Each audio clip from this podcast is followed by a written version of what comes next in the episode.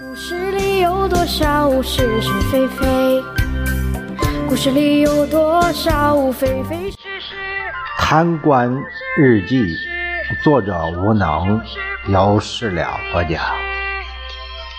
故事里的事，说不是就不是，是也不是。故事里的事，说是就。维稳办的杜主任慌慌张张来报告，说是京都方面出事了。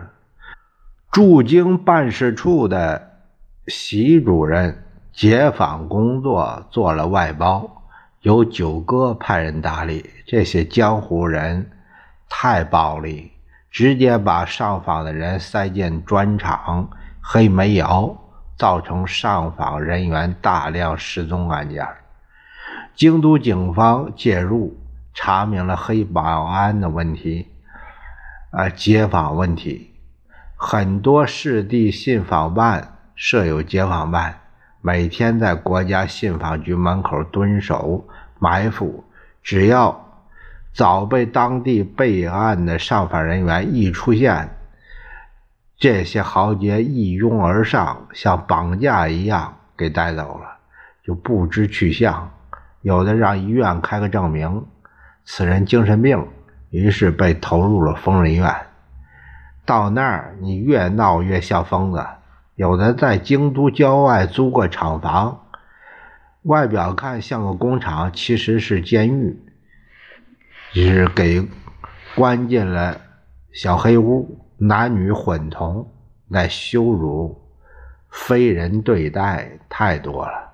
为此，京都警方针对这一现象进行了整治，暴露了。很多驻京办的突出问题，信访对地方来说是群众是否满意的一个窗口，所以不能从这里让自己走光。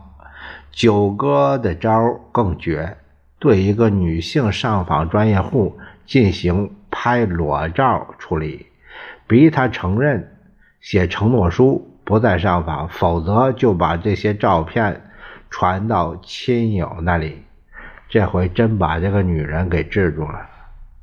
解访办被捣毁，必须另辟蹊径。如何能做得滴水不漏呢？我让习主任到京都去运作信访办的官员，县官不如县管。让他们通过劝解瓦解他们维权的意志，通过来访不录入信访系统进行销案处理。这一招出奇制胜，尽管花了些银子，但确有奇效，比那些流氓手段文明的太多了。一个信访销案得三千的样子，黄牛得五千，这方面的开支。大概一年得五百万，主要是日常关系的这个维护开支也是很大的，财政是没有这笔钱，呃，账目开销，这个账目开销没办法写，只能通过运政这一块多搞点罚款来解决钱的问题。不是，不是。是你的事，说不是就不是，是。